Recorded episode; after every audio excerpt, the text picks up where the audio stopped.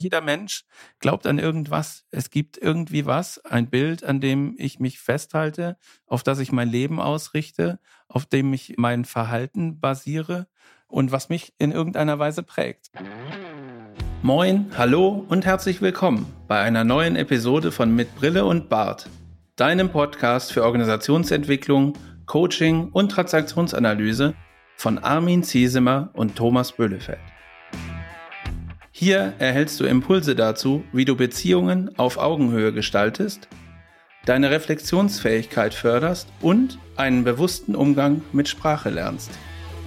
Mein Name ist Thomas und ich wünsche dir viel Inspiration bei dieser Episode. Ruhig sein, nicht ärgern, nicht kränken, ist das allerbeste Schenken. Aber mit diesem Pfefferkuchen will ich es nochmal versuchen. Mm. Thomas, heute Weihnachtsausgabe 2022 mit Brille und Bart. Wonderful Dream Glaubst du noch an den Weihnachtsmann? Oder geht es dir auch so wie mir, dass diese Pfefferkuchen, diese Kekse, diese Schokolade und all die feinen, süßen Dinge, wie es Theodor Fontane beschrieben hat, etwas verdeckt, was vielleicht von Alters her in dieser Zeit Besonderes steckt? Hallo, lieber Armin, und hallo an euch da draußen an den Empfangsgeräten.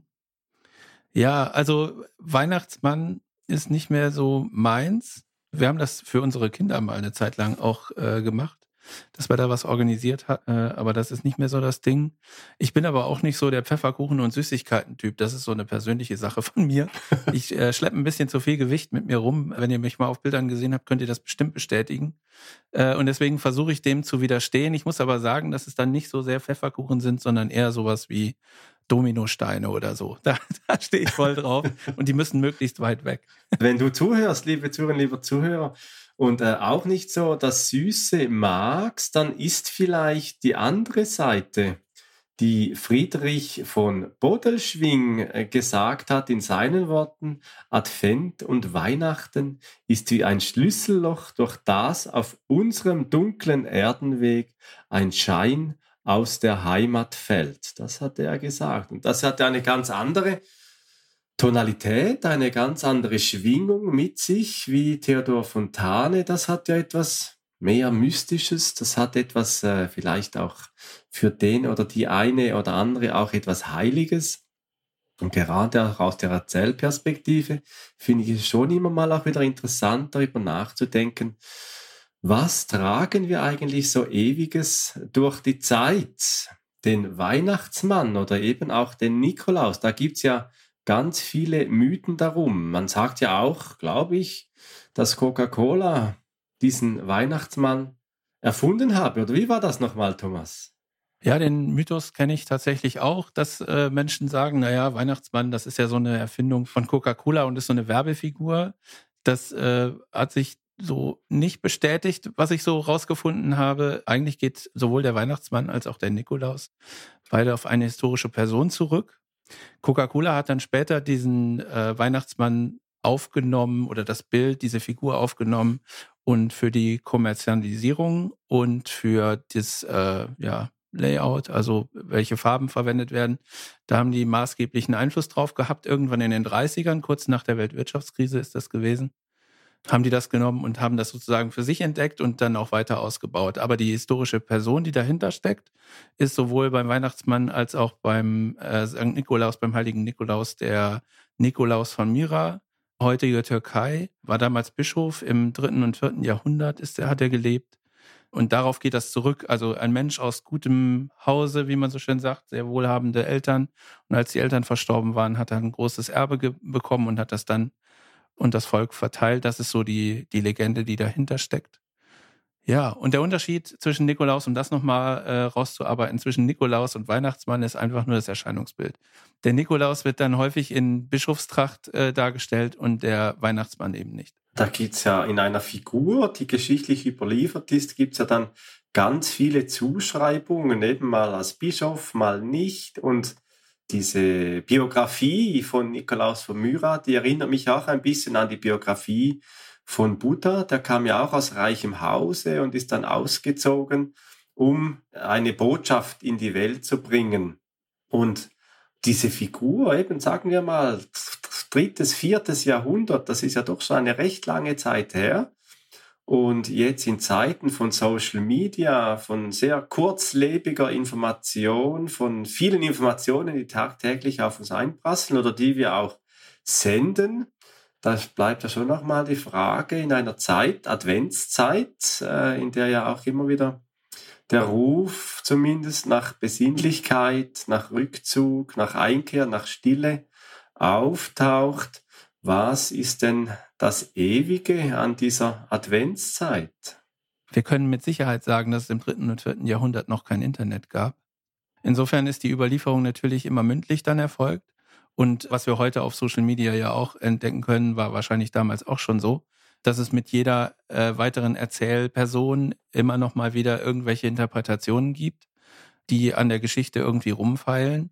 Bei Kindern, glaube ich, ist das auch der Fall, wenn die irgendwelche besonderen Ereignisse haben und sich daran erinnern möchten und in irgendeinem Kreise, Familie oder so äh, erzählen wollen, was Tolles passiert ist, dass dann immer noch mal irgendwie was zugeschmückt wird oder so. Aber der eigentliche Kern bleibt halt an der Stelle immer gleich, um dann vielleicht im noch einem besseren Licht dazustehen. Erwachsene machen das auch manchmal. Für mich ist der Unterschied halt darin, dass Kinder eine blühende Fantasie haben und da vielleicht auch manchmal so die Grenzen verschwimmen. Was war denn jetzt wirklich passiert und was habe ich mir jetzt nur in meiner Vorstellung zusammengereimt und was passt gut dazu? Und da steckt für mich häufig keine böse Absicht dahinter. Bei Erwachsenen ist das, glaube ich, ein bewussterer Vorgang, zumindest bei den meisten. Und da geht es ja um die Tradition, da geht es ja ums Über Übergeben von Generation zu Generation, alte Geschichten.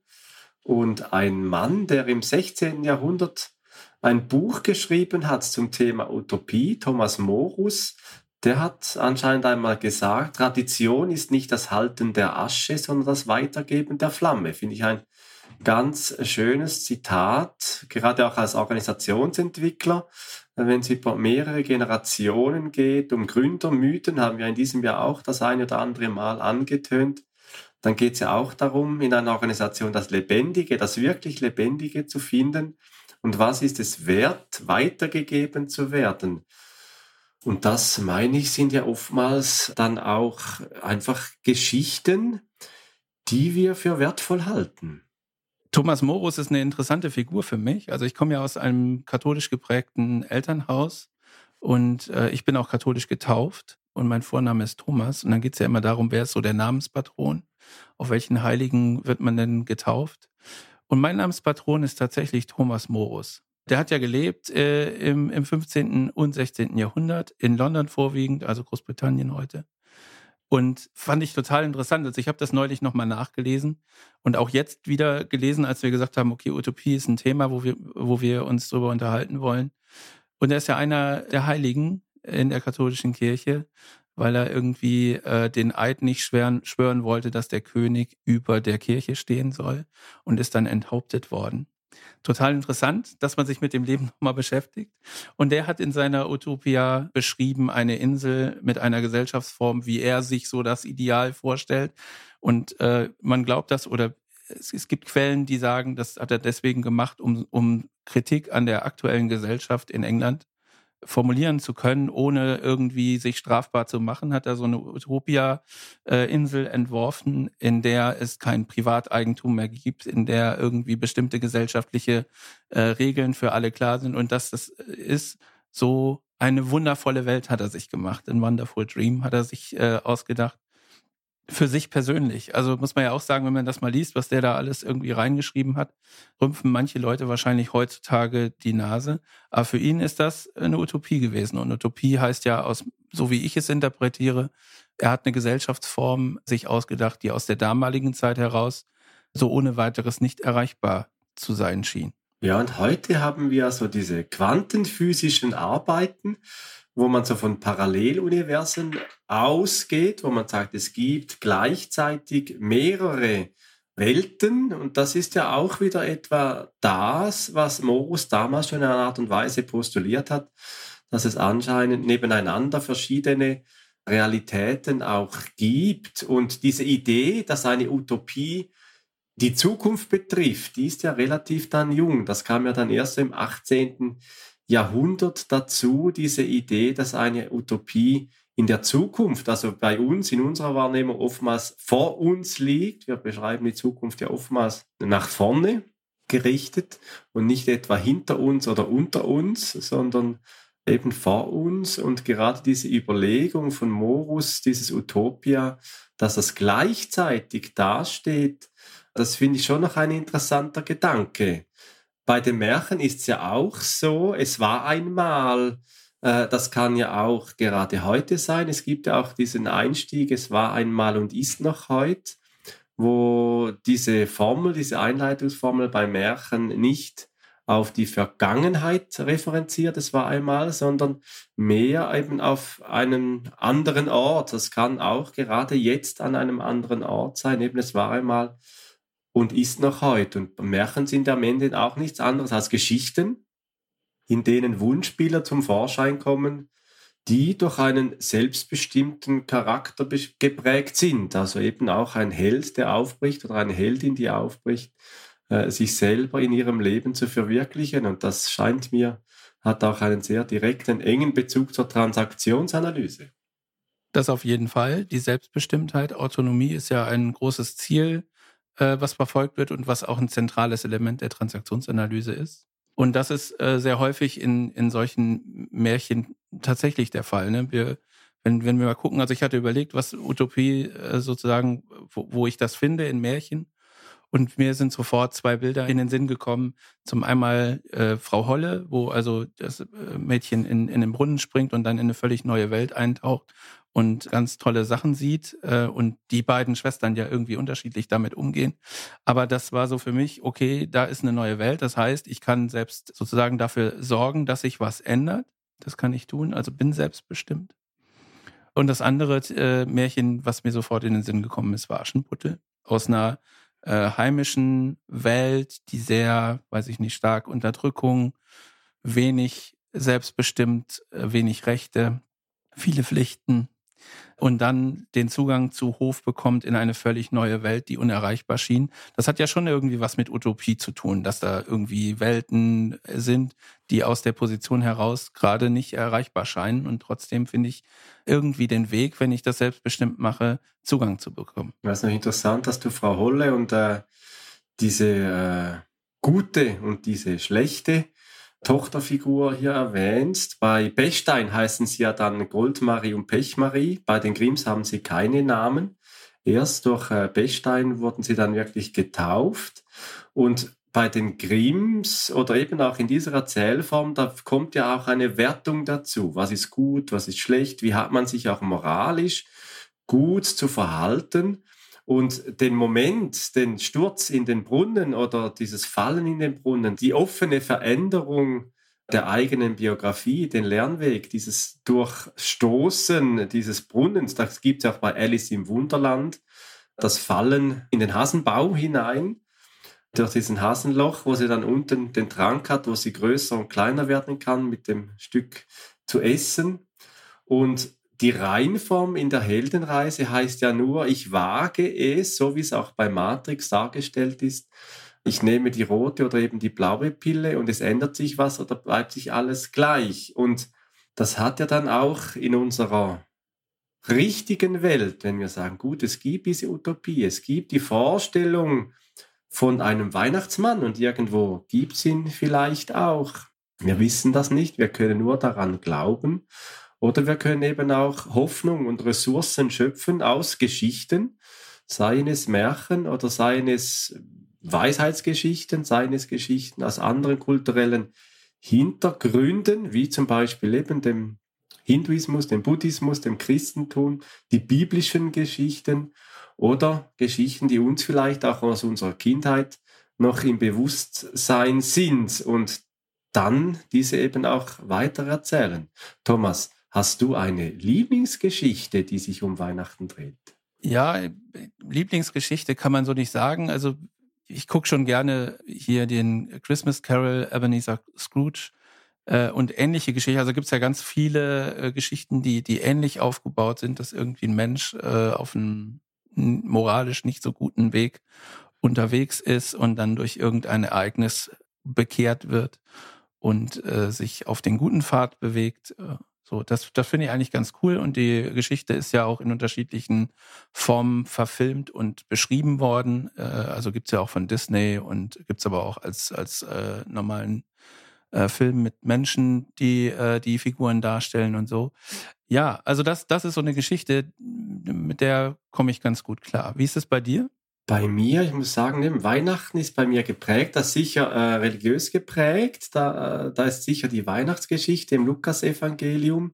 Was mir auch immer wieder in Coachings auch wieder dann einfällt, ist diese Geschichte, als die Hirten auf dem Feld standen und dann der Engel vom Himmel ruft, fürchtet euch nicht. Also dieses Nicht-Fürchten, diesen Mut haben, auch das Leben zu bewältigen, das meine ich, hat einen sehr direkten Bezug auch zu unserem Leben, in dem wir sind. Und weil Geschichten ja eben nicht nur Geschichten sind, sondern etwas auch mit uns anstellen, meine ich, sind es so die Dinge, die uns berühren. Also für mich jetzt weniger Weihnachten, aber im Jahreswechsel äh, gibt es einen Text, der mich sehr begleitet, ist von Dietrich Bonhoeffer das Lied von äh, guten Mächten wunderbar geborgen.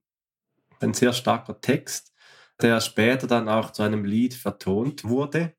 Und ich finde es einfach wichtig, Thomas, dass wir uns immer wieder mal auch gewahr sind, dass wir ja auch in diesen Geschichten sind, im Sinne der Transaktionsanalyse, die Ich-Zustände, die äh, Introjekte, wie man auch in der Psychotherapie ja der mir auch sagt, dass diese inneren Figuren, dass wir die ja auch in uns tragen und damit auch identifiziert sind. Und manchmal habe ich so den Eindruck, dass wir ihren Kontext auch vergessen und einfach die Geschichten als Geschichten nehmen und gar nicht uns spüren, in uns spüren und auch sinnlich, sinnlich erfassen, in welchem ursprünglichen Entstehungszusammenhang diese Geschichten standen und welche Wirkungsgeschichte sie auch in unserer Gesellschaft haben. Ich finde es das spannend, dass du eben diesen Bonhoeffer-Text genommen hast oder erzählt hast, dass du, dass der für dich besonders bedeutsam ist, weil der mich auch berührt, alleine von der Geschichte. Ne? Der hat, äh, so viel ich weiß, den Text im KZ, also in Gefangenschaft, äh, dem nahen Tod wissend, sozusagen verfasst. Und deswegen, äh, ich finde es auch, der berührt mich auch tatsächlich auf, auf dieser Ebene. Finde ich ganz spannend. Ich verbinde das nicht so sehr mit, mit Weihnachten, aber das ist äh, ja auf jeden Fall auch ein, auch ein Punkt. Was wir jetzt so ein bisschen rausgehört haben oder was ich rausgehört habe, ist nochmal zu unterscheiden, das ist mir, glaube ich, ganz wichtig, zwischen Religion und Glauben. Das sind für mich unterschiedliche Paar Schuhe. Also ich würde mich tatsächlich selber als gläubigen Menschen bezeichnen. Und, und das ist auch was, naja, in, in Gesprächen häufiger mal so zu hören ist von Menschen, denen ich begegne, ja, also Glauben äh, ist schon so eine Sache. Ich glaube an etwas, ist auch egal an was, aber ich glaube erstmal an etwas. Aber mit Religion habe ich nichts mehr zu tun, so. Und Religion wird ja dann definiert als festgelegter Glaube. Ne, es gibt einen Rückbezug auf irgendwas und diese Sachen, die da stehen, sind unveränder vermeintlich unveränderbar und nicht interpretierbar und deswegen müssen sie so sein und darauf stützt sich dann die Religion.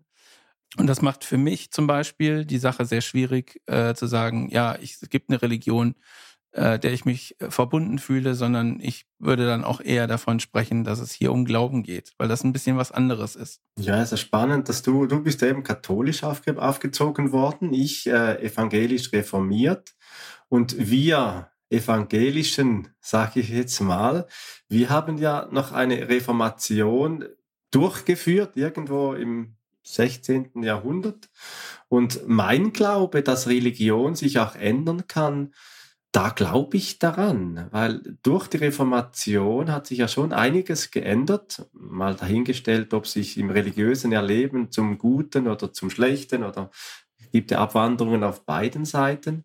Aber den ursprünglichen Begriff der Religion, der Religio, der Rückbindung an eine Kraft, die in mir steht oder die über mir steht oder die unter mir steht oder neben mir, Daran glaube ich schon. Also diese Rückbindung, und das ist ja auch etwas, das ich in Coachings auch immer wieder mal sehe, gerade wenn es ums Thema Einsamkeit geht, das sich einsam fühlen, das sich nicht zugehörig fühlen, dann haben wir als Menschen auch die Kraft, uns innere Gestalten, eben der transaktionsanalytischen Sprache, die Ich-Zustände, sage jetzt mal ein bisschen salopp, zusammenzuschustern und Figuren in uns äh, aufzubauen, Ressourcen aufzubauen und Gestalten zu erwecken in uns, die uns eben Kraft zum Glauben eben auch geben, in einer Zeit vielleicht auch heute, wo die oder der eine auch da und dort immer wieder mal Zweifel hat und was eben mir persönlich immer wieder mal auch diese Stelle äh, im Lukasevangelium äh, Rückbesinnung gibt, fürchtet euch nicht, weil es, es ist es wert, da wirklich äh, eben hier, hier zu leben und aus diesen Geschichten auch Kraft zu schöpfen. Natürlich glaube ich das auch, ne, dass äh, da viel Energie auch draus gezogen wird. Ich habe das bei verschiedenen Menschen auch beobachtet, dass sie aus dem Glauben heraus sehr, sehr, sag ich mal, stark prägende Situationen, negative Situationen äh, dann gut überwunden haben. Das ist ja auch eine gute Sache. Ich bin da auf, auf was gestoßen. Erich Fromm äh, unterscheidet bei Glauben äh, zwischen irrationalem und rationalem Glauben. Und diese Unterscheidung finde ich ganz spannend, weil er sagt, irrationaler Glauben ist äh, sozusagen die Unterwerfung unter was Gegebenes. Und da fällt mir halt äh, wieder ein, Religion als festgelegter Glaube. Und ich aus einer katholischen Prägung heraus kenne natürlich die Themen, dass es dort Glaubensgrundsätze gibt, die sogenannten Dogmen. Und da gibt es mehrere von. Und äh, da wird ganz klar gesagt, das sind Dinge, an die musst du jetzt glauben. Und wenn du das nicht tust, dann bist du äh, kein, dann bist du nicht Mitglied der katholischen Kirche.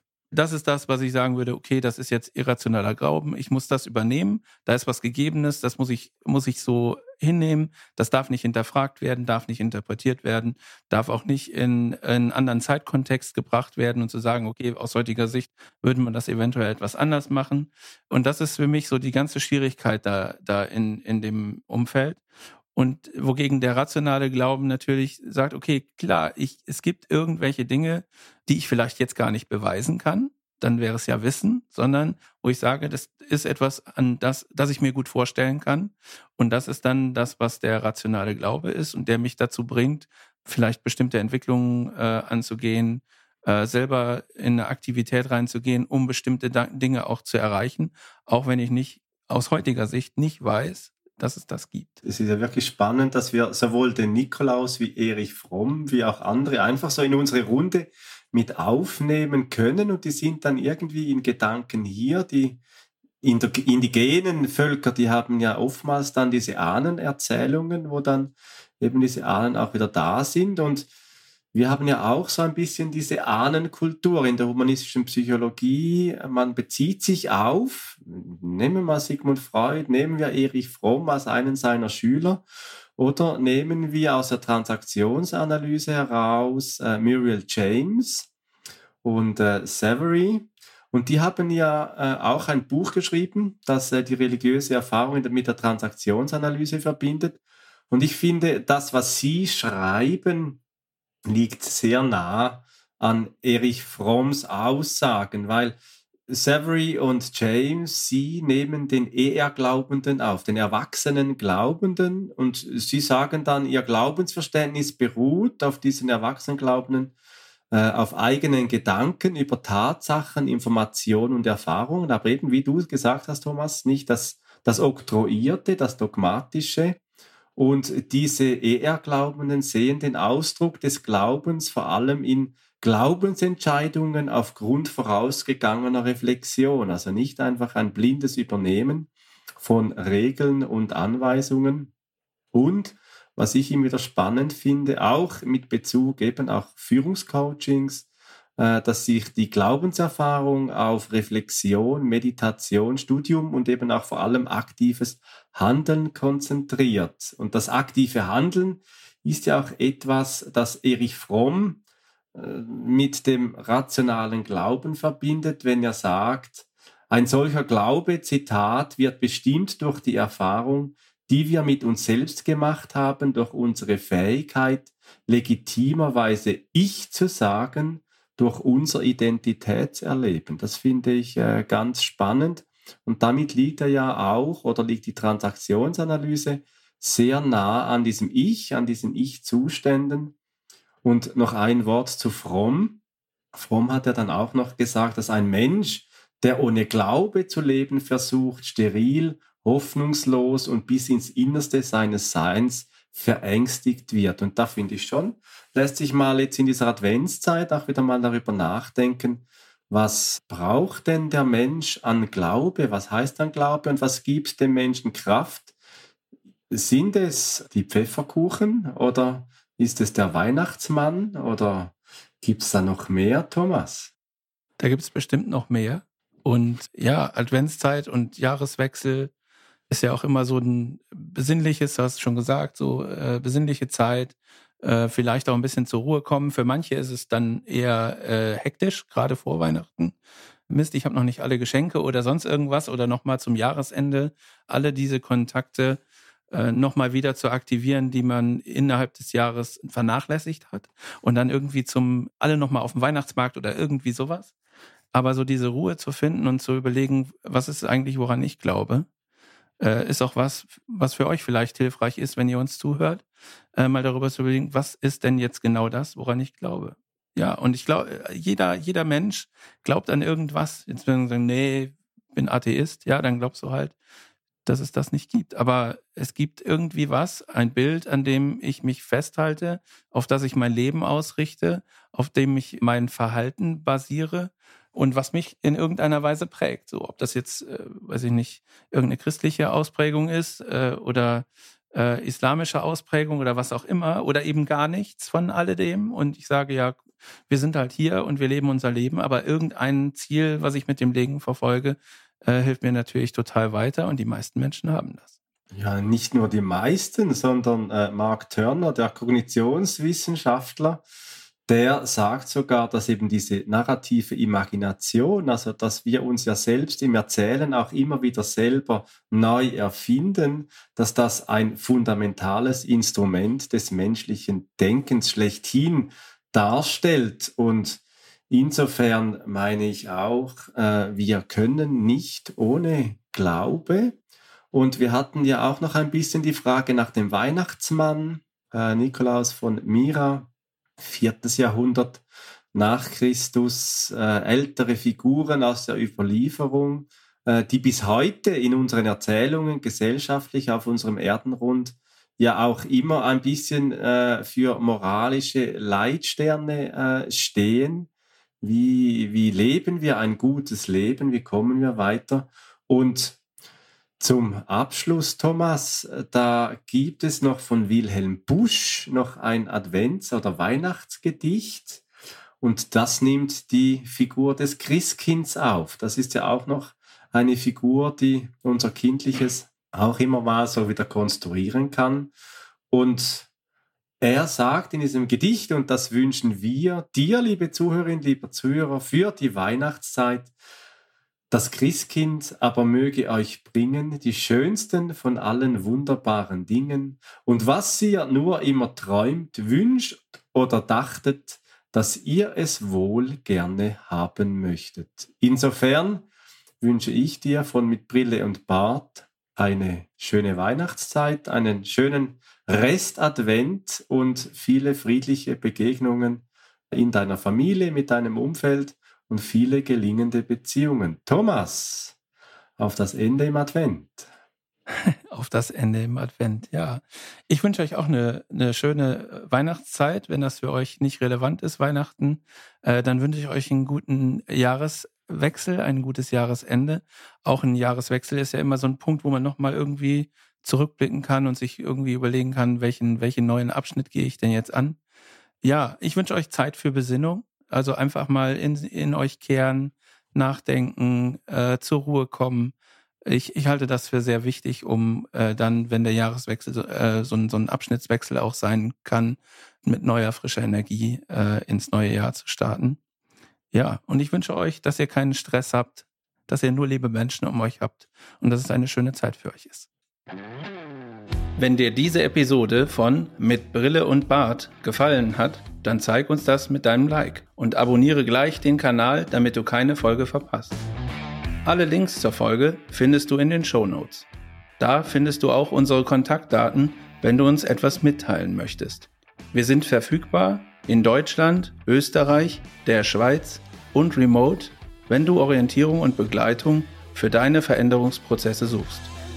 Teile diesen Podcast mit Menschen, die davon profitieren können und lass eine Rezension bei Apple Podcast da.